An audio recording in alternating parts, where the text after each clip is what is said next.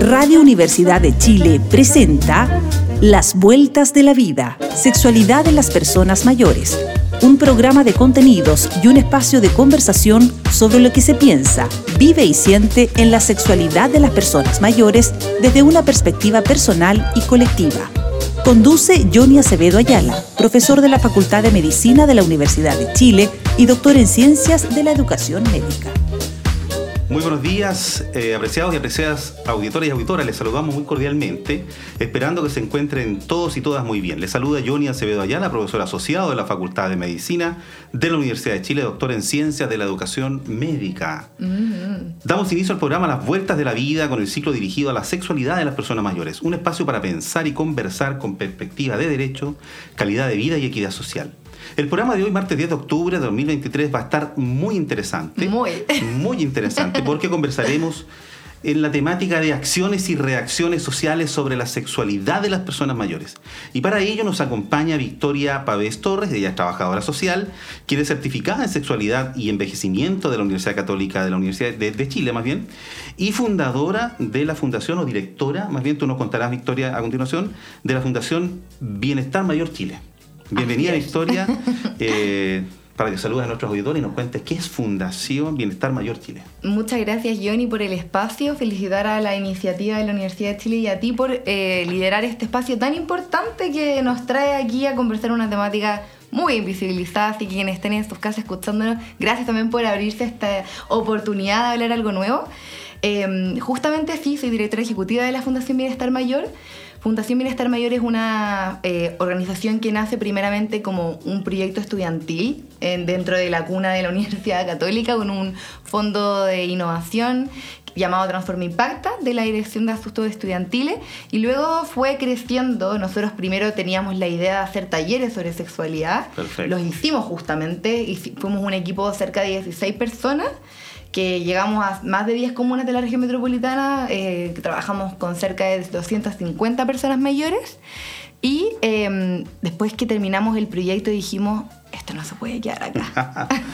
Quedaron con el gustito ahí de, del sí, y bueno, porque salieron muchas cosas dentro de los talleres sobre sexualidad que nos dejaron pensando en todos los desafíos que habían eh, por delante. O sea, que siempre estuvieron, solo que nosotros los destapamos en realidad. Perfecto. Y entonces ahí fue como llegamos a mutar a fundación y hoy en día ya somos un equipo de seis personas. Eh, tenemos diferentes áreas, te puedo ir contando lo que estamos haciendo hoy en día, que ya no solo tiene que ver con el conocimiento desde los talleres, sino que hemos ido explorando en otras áreas, porque el problema es más complejo solo que las personas mayores no tengan acceso al conocimiento, es, mucho más estructural. y en eso estamos trabajando para ir tomando las diferentes capas y, y las aristas de la problemática hoy que, viven las personas mayores respecto de la invisibilización y discriminación de su sexualidad. o sea, tocaron una puerta, entraron y, se encontraron con un mundo, digamos. Un mundo de... Un mundo. De posibilidades, de temas, de... De todo. De, formas de trabajo. De todo. Y también con un mundo heterogéneo de personas mayores. Es decir... Eh, las personas mayores son tan heterogéneas como la sexualidad. Mm. Eh, y en ese sentido, uno puede trabajar la sexualidad no desde una vereda, desde mm. muchas veredas y también en el camino nos hemos ido dando cuenta que sin, sin volver a caer de nuevo en segmentar, sí hemos ido perfilando que hay diferentes intereses y eso tiene que ver también con el nivel educacional que yo tuve a lo largo de mi vida si es que yo estuve ligado a instituciones religiosas o no, Perfecto. si es que mi familia tuvo una presencia importante en mis decisiones o no, si es que yo hoy día tengo acceso a recursos o no, entonces nos hemos ido dando cuenta que hay diferentes perfiles de personas mayores, por decirlo así. que según la parada en que se encuentran, tienen más o no disposición a hablar de ese tema y tienen más Em, disposición a innovar en este tema. Perfecto. Hay historias, hay una trazabilidad, historias de vida que en cierta medida los va poniendo en un camino dentro de esta complejidad que es la sexualidad de las personas mayores. Total, y yo creo que así también con otros ámbitos de la vida, es decir, hoy día yo creo que una persona que le interesa viajar no es por obra y gracia del Espíritu Santo, o sea, habrá tenido referentes culturales, alguien que le gustó, o el programa El Pancho Sabre. O sea, hay algo que la llevó a querer viajar. Exacto. Y lo mismo con la sexualidad. Hoy día que una persona mayor quiera o no vivir sexualidad, y cómo la significa y cómo la entiende tiene que ver con su trayectoria de vida y tiene que ver con los hitos, vivencias, eh, creencias, mitos, juicios que estuvieron presentes a lo largo de esta. Perfecto. Oye, Victoria, entonces la principal motivación parte por este trabajo universitario de un grupo que se forma, eh, pero ya tienen un camino recorrido y esas motivaciones me imagino que se han ido sumando a otras motivaciones. ¿Qué, les motiva de hoy en adelante? Porque ya tienen un, aprendizaje acumulado. ¿Para dónde van las motivaciones ahora? ¿Para dónde va? Antes de ir a dónde va, como olvidé quizá hacer énfasis a que esta iniciativa surge por una experiencia con la que me topé cuando era eh, practicante mm, inicial y me encuentro con Catalina de la Barra que ella en su momento estudiando algunos cursos de, sexualidad la convoca el departamento de, turismo de Estación Central y le dice, haz un taller. Y yo me acuerdo que en ese momento yo estaba de, como de, asistente. Y yo dije, de sexualidad para personas mayores, dije, pero ¿Estabas en tu práctica Claro, en mi práctica inicial. Acércate más y yo, y yo, y yo pienso así como, pero de sexualidad para personas mayores, que yo me imagino que es una pregunta que se hace mucha gente porque todavía nosotros somos personas juiciosas y viejitas. Y hay que reconocerlo. Entonces, eso deja como el... Ella hizo un taller espectacular, la gente quedó muy emocionada, eh, la gente quedó con ganas de hablar, se extendió, entonces fue como aquí hay que hablar. Y yo ahí como que se me hizo un clic, que además me, me, me, tapé toda mi boca porque yo había dicho, pero de sexualidad, perdón, mayor. Y, y después, claro. Que fome y saliste pero... Y no, y salí así como, no, me, me arrepiento de todos mis dichos. Y esa, ese fue como el bichito que después llevó a, mm. hacer el proyecto. Bueno, efectivamente el proyecto parte como fomentar el conocimiento sobre la sexualidad. Hoy día hemos ampliado la misión a promover el bienestar sexual de la población mayor y desde diferentes aristas. Entonces, te puedo contar que estamos trabajando desde tres grandes áreas que no son el propósito que nos lleva hoy día, quiero decir, los medios que nos llevan a cumplir la misión. Tenemos el área de intervención que es un área a través de la cual hacemos talleres, charlas, encuentros que convocan a personas mayores y que tienen una metodología jeragógica, entonces em, son quienes son las personas mayores quienes ponen los conocimientos sobre la mm. mesa, nosotros los vamos facilitando y los, los devolvemos organizadamente, como decía Pablo Freire, ¿cierto? Eh, pero el conocimiento se rescata desde sus propias experiencias, trayectorias y se complementa con lo que nosotros podemos suponer como algo innovador. Por otro lado, tenemos la área de investigación, que hoy día es un área que eh, está levantando información sobre estos perfiles que te venía diciendo, cuáles son las necesidades, las preocupaciones, los intereses de las personas mayores, y eso nos permite ir, además de generar conocimiento nuevo, nos permite ir eh, ajustando nuestras metodologías a lo que hoy día es la necesidad, porque las personas mayores de hoy día no van a suponer los mismos desafíos de las de 30 años más. Exacto. Y por otro lado tenemos el área de lo que viene siendo la formación, y aquí eh, le hago un guiño y una interpelación a todas las instituciones que forman. el pregrado de cualquier carrera de las ciencias sociales o de la salud y en general te tocan, si es que poco y nada, la vejez y el envejecimiento. Y con menos razón, la sexualidad. Así es. Entonces hoy día no hay formación especializada para personas, para... para eh, o sea, no hay en el pregrado. No hay en el pregrado, y menos en el posgrado. exactamente. la, oferta no hay. Nosotros, como te digo, nos certificamos en este curso de sexualidad y envejecimiento que yo lo usé, pero de con forma muy inédita. Y que si un día tú te pones a explorar en no hay, no, hay. hay un curso en, online desde España, creo, no sé, pero no hay. Entonces, hoy día hay una deuda desde la formación y desde los profesionales que salen al mundo laboral que no cuentan con herramientas para esto y tampoco se les ocurre, entonces mm. tampoco los culpemos, porque, mm. o sea, nunca te dijeron que era algo relevante abordar, no lo preguntas en el CESFAM, tampoco se te ocurre hacer un taller de esto en el departamento, y menos en el CEDIAM, entonces hay una deuda de las personas hacia las personas mayores en cómo nosotros como sociedad abordamos el tema y así también una deuda hacia atrás de cómo ellos nacieron en un contexto permeado de juicios, tabúes y todo lo que podemos seguir profundizando. Y ahí está como lo que nosotros le decimos la triple mochila. como imaginémonos a, un ser humano, a una persona que nace en una sociedad donde te dicen que desde que das un beso vas a quedar embarazado, ya como por, lo más gracioso, pero también así que la mujer es objeto de, placer, o sea, es un objeto, de placer. Para dar placer, más. No, que solo está abocada a la reproducción, que no puede sentir más allá, y así también te cargan de que la sexualidad es solo ligada al amor, que solo parte con el matrimonio y termina con el matrimonio, que es individual. en la vida.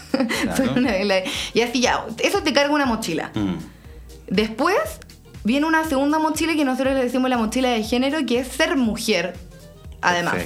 Porque si tú Cumpliendo además... estos dobles o triples roles Claro, como a nivel eh, social. eh, en el sentido de que ya para todos fue quizá lamen- lamentable contar con tan poca información, o- Ujú. y no solo infor- poca información, sino que también desinformación. Perfecto. Para las mujeres, este, este cuota de género, porque una sociedad machista, muy abusiva, muy vulneradora, y la triple mochila cuando llegas a ser mayor, y encima, o sea, ya de cargar con esto, te encuentras con una sociedad viejista, sin profesionales, que además se atreve a, a jugar sobre tu sexualidad, a decir que ya no te corresponde, o que eres un ser asexuado como una Así meba, es, es. o peor aún, eh, que es cochino y es sucio. Y ahí entran los hijos a opinar, y entra la gente y las vecinas, como si Mm. tuviesen el derecho de opinar sobre la sexualidad.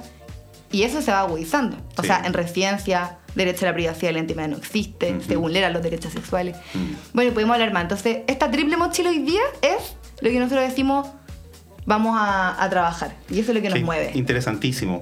Oye, y algo que me llamaba la atención, porque yo la estoy siguiendo en redes sociales, en su Instagram, eh, donde hacen un despliegue territorial interesantísimo, trabajando con distintas organizaciones de la región metropolitana.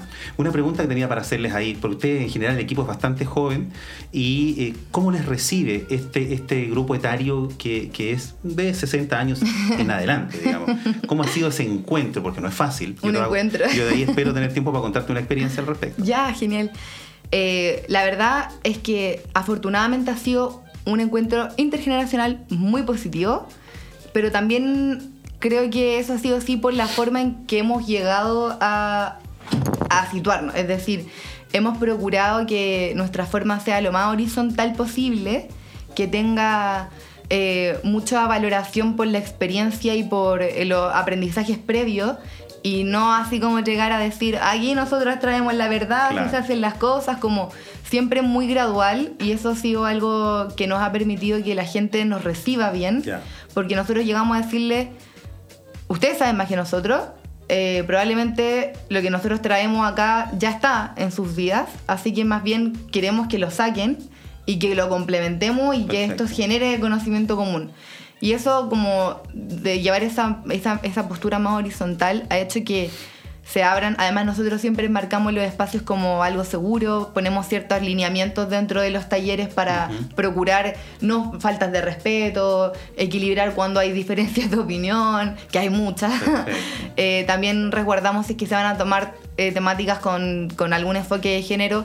Bueno, mejor que sea un espacio separatista para que tenga más resguardo. Vamos Más tomando reservado. decisiones, más reservados. Claro. Y nosotras como talleristas siempre revisándonos constantemente en si es que Mm. pecamos de quizá haber preguntado algo que no era adecuado, abrir algo que no sé, que hubiese sido mejor con otra pregunta. Como la revisión constante ha permitido que la gente nos acoja muy bien y además algo que nos caracteriza como grupo es que tenemos un componente lúdico, Perfecto. llegamos a hablar desde el humor, Ah, eh, cuando corresponde, claro que hay temáticas que no se pueden Para abrir esos espacios de confianza. Para abrir esos espacios de confianza hacemos mucho uso de los testimonios que tenemos, entonces Perfecto. los transmitimos. Nosotros no hablamos Ya. tanto como de nuestra experiencia, sino que de la Llegan a experiencia. contar lo que ellos mismos han ido en, en Exactamente. poniendo en, Y ha sido genial. Ha sido genial. Claro, es un poco, y te escuchaba adelante, mencionaste a Pablo, Paulo Freire, es como lo, cuando él decía es la sábana blanca en el tendedero de la ropa.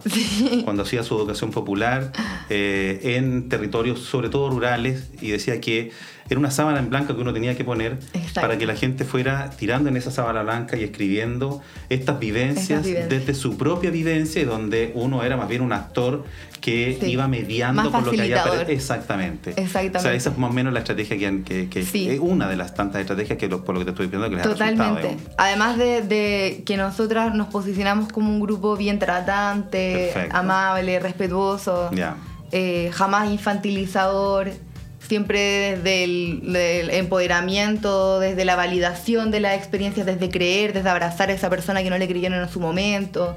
Entonces, eso creo que ha hecho que la gente nos diga, como nos dicen, sabe, me, me voy más livianita, eh, gracias por este espacio, nunca había podido contar esta historia, Mm. de verdad eh, me escucharon y me sentí tan entendida.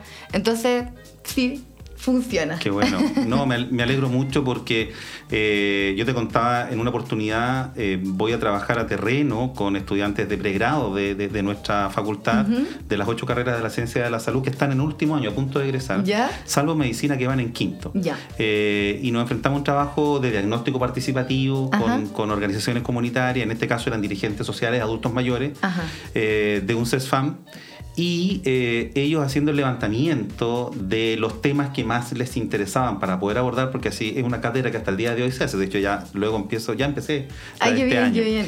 Entonces, en esa oportunidad eh, emergen 10 temas ¿Ya? desde estos, eh, est- este grupo. Y el primero de todos, sexualidad de las personas mayores. Una sorpresa así, pero y todos quedaron plop, exactamente. Y se acerca la estudiante de obstetricia y me dice, profe, ¿Qué me hace? están diciendo mis compañeros que yo me tengo que hacer cargo de esto. Y yo le digo, yo supongo que usted lo va a liderar. No, me dijo, o sea, yo tengo conocimiento, pero, pero me siento incapaz de hacer esto. Entonces nos obligó... Tremendo desafío. No, un desafío enorme. Nos obligó a repensar, a replegarnos. Y yo conseguí con una colega que, que trabaja en una, en una organización que se llama, una ONG que se llama EdSex, no sé si la has Sí, sí, escuchado, sí. la Escuela Transdisciplinaria de Sexualidad, y éramos colegas en ese tiempo. Ella está en España hoy día, ya estuvo en este programa. eh, y me dice, no te preocupes, nosotros los vamos a capacitar. Entonces tuvimos tres sesiones de capacitación, los Buenísimo. chiquillos prepararon su metodología, hicimos un trabajo y a partir de ahí surge el libro. Ya, Ahí está el libro, que nos- que unió. que nos unió y que, que- que escribí juntamente con la doctora Bartolucci y con Constanza, eh, donde brillantemente, porque, y aquí era lo que yo te comentaba antes, todo perfecto, todo maravilloso, seguíamos, eh, nosotros como dice el Juan, le pusimos el pecho a las balas, Sí. pero me llaman los dirigentes en privado, yo los voy a ver un día X y me dicen, mira, está todo perfecto, eh, Johnny, pero ¿cómo sacamos afuera temas que son sensibles y profundos en algún caso eh, frente a un grupo que los vemos como nuestros nietos y nietas? Ah, ya. Wow, por eso te preguntaba yo cómo les había ido. ¿Cómo en les esta- había ido? Ya, ya, y ya. claro, tenían toda la razón, estaban ellos como medios complicados. Le dije, no se preocupen, entre todos los vamos a resolver. Y en una sesión posterior, entre todos, eh, a alguien, que yo no me acuerdo a esta altura que fue, estoy hablando de 2018 más o menos, Ajá. eh, se le ocurrió brillantemente, ¿por qué no hacemos un buzón? Buenísima. Bueno, una felicitación para esa persona que se le ocurrió. Un buzón, las preguntas anónimas. Buenísima. Y esa organización se llevó el buzón al ámbito comunitario, se la llevó al CEFAM y cada vez que pasaba una persona mayor, Y dejaban su les pregunta. decía que había un proyectito, que la pregunta, en fin, y como Buenísima. 140 y tantas, casi 150 preguntas, de las cuales filtramos muchas de ellas, las agrupamos, y eso es lo que dio origen al libro. Esa digamos. sistematización de esta experiencia. Absolutamente, donde yo invité a muchos colegas universitarios, do- especialistas, doctores en ciencias, sumarse al que, buzón. a sumarse al buzón y que escribieran en términos pero simples, simples, simples, desde las ciencias, pero en términos un lenguaje muy Amigable. simple, amigable, de manera que cualquiera que lo leyera entendiera comprender. lo que estaba ahí.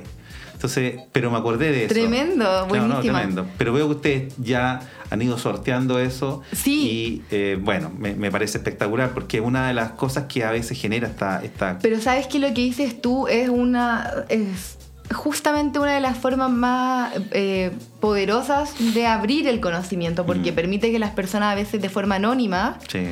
Con- eh, consulten algo que puede que le mate de vergüenza y entonces a, a través de eso lo pueden liberar. Mira, yo te voy a contar algo como bien que, que suena anecdótico, pero en verdad fue súper terrible la persona que lo vivió y justamente a, a partir de no poder comentarlo se guardó esta pregunta mucho tiempo, a- hablando de la posibilidad de que la gente pueda consultar libremente.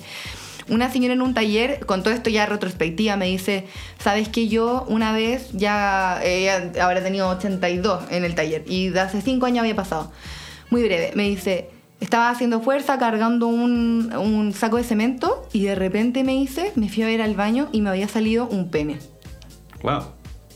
Y yo la quedo mirando y me dice, sí, me dijo, yo pensé que ya era un castigo del, de- del, del más allá, por, claro. por mis pecados, no sé, como dentro del sistema Ajá, de creencias ajá. hablando.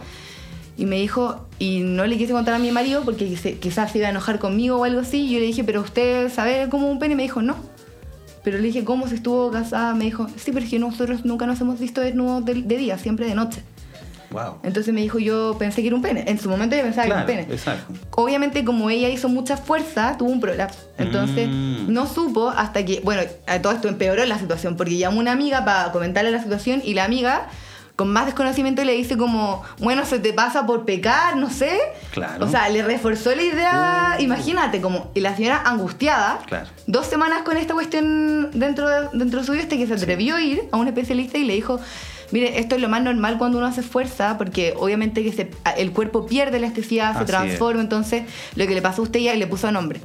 Se liberó, pero a ese punto, imagínate el desconocimiento donde puede llegar, que lo pasó Mm. pésimo dos semanas, ahora suena ya, me lo contaba con más gracia, Suena me dijo, ¿cómo pero me lo contaba con gracia, pero lo pasó ella, horrible. claro, claro. Y eso es desconocimiento puro, Absoluto. o sea, ni siquiera eh, conocimiento de los genitales, nada. Imagínate. Toda la vida, hasta los Mm. 70 y algo que le pasó esto. Sí.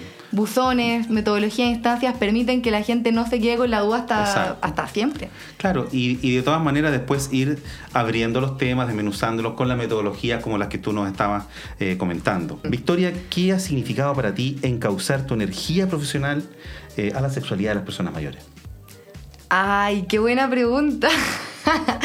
A ver, bueno, primero ha significado eh, sentir una gran responsabilidad, que es compartida por supuesto con todo el equipo, en que estamos explorando un tema muy poco explorado, porque de pronto cuando uno se suma a explorar, no sé, el cambio climático, el, el género u otros, hay de dónde tomarse, hay dónde leer, hay dónde buscar experiencias comparadas, pero acá hay poco y nada.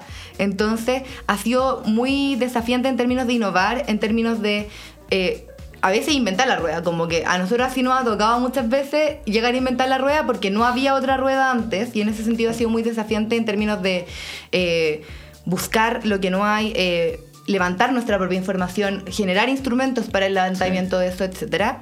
Y como personalmente, y también esto se comparte con el equipo porque una reflexión que tenemos, el hecho de trabajar con sexualidad también tiene que ver con revisar tu propia sexualidad. Perfecto. Y eso te lleva a hacer preguntas constantes, eh, no solo hacia las demás personas, sino que hacia ti misma también. Como de dónde viene mi significado, cómo yo la vivo, cómo la significo. Exactamente. Así como las personas mayores y su trayectoria, también uno. Y en ese sentido ha sido como conectar con esto y no como una parte de tu vida. Es tu vida también. Así es. Y hoy día lo llevamos de esa forma, así lo vivimos, Qué como bueno. bienestar mayor. No, excelente. Oye, ¿y qué desafíos futuros tienen como fundación? ¿Cómo se abren estas eh, verdes alamedas para ustedes? Está morada hasta la media, Moradas porque alamedas. bienestar mayor. Es morado, morado. tienes razón, el icono de ustedes así. Todo morado. Eh, se abren con desafíos como, por ejemplo, hacernos cargo de algún área de orientación, de terapia, eh, consultoría, slash asesoría, porque en los talleres nosotros hemos ido siendo cada vez más cautelosas en no abrir espacios em, que develen abusos, que develen vulneraciones, Claro. pero siempre los hay. Es una cosa ya que Mm. no- nos cuesta evitar porque esta temática está tan cargada de abusos y vulneración que es casi imposible que nos surja algo. Mm. ¿Y cómo nos hacemos cargo de eso? Sin solo tener que derivar o hacer alusión a de- comentarle al municipio que surgió esto. Queremos nosotros como fundación poder hacernos cargo de eso lo más pronto posible y antes de estar derivando a otras alianzas que igual es válido en un primer momento decir, usted puede atenderse con nosotros Ten- acá. Tengamos una respuesta rápida. Tengamos una respuesta rápida. Tenemos un área de consultoría, de orientación sexológica, pero así también de atención terapéutica si quiere continuar con nosotros. Exactamente. Sí. Y porque además eh, los expertos nos han dicho en este mismo programa que en general entre el 70 al 80% se resuelve de la problemática con una consejería individual o de pareja, grupal, o una terapia individual o de pareja en algunas sesiones, en ese nivel ambulatorio. Claro. Ya solamente un 20% o un poquito más eh, son cosas psicoorgánicas más complejas que se derivan a un nivel secundario. Exacto. Entonces, y que requieren más tiempo. Sí, en lo particular me ha pasado que investigando esta línea en- y haciendo focus group con personas mayores en, en algunas comunas de la región metropolitana, de algunas investigaciones que estamos llevando en proceso, eh, hay gente que después se acerca y me dice, Sí. profesor, mire este problema, en fin, y- o sea, desde mujeres o desde hombres solos a parejas, y yo derivo. Pero cuando trato de hacer el seguimiento no me queda claro si lo recibieron o no lo recibieron. qué pasó con ellos, Y qué el pasó con ellos, y a uno le va quedando la duda, digamos. Justamente. Bueno, ese, ese es un tema y ojalá hacerlo a nivel nacional para descentralizar en general los servicios o Sí. sea, y sobre todo lo que tiene que ver con bienestar sexual y ya en un futuro en adelante seguir generando investigaciones aportando el conocimiento, aportando la formación. Queremos escalar del, de la formación que estamos haciendo ahora a diplomados, ojalá a un magíster. Perfecto. Que cada vez sea más gente la que se haga responsable de esto y que se sitúe de un espacio de bienestar integral donde la Sí. sexualidad también sea considerada. Exactamente, así como falta conocimiento a nivel social y en este grupo de personas mayores en particular, ya tú lo dijiste, en el pregrado, en, la- en las universidades, en las facultades de Sí ciencias sí. de la salud de medicina y también en el, En el posgrado, totalmente. Genial. Así es. Oye, Victoria, se nos fue el tiempo volando. Ah, mira, que- qué entretenido es este tema y sobre todo de, gente que lo está viviendo intensamente como ustedes.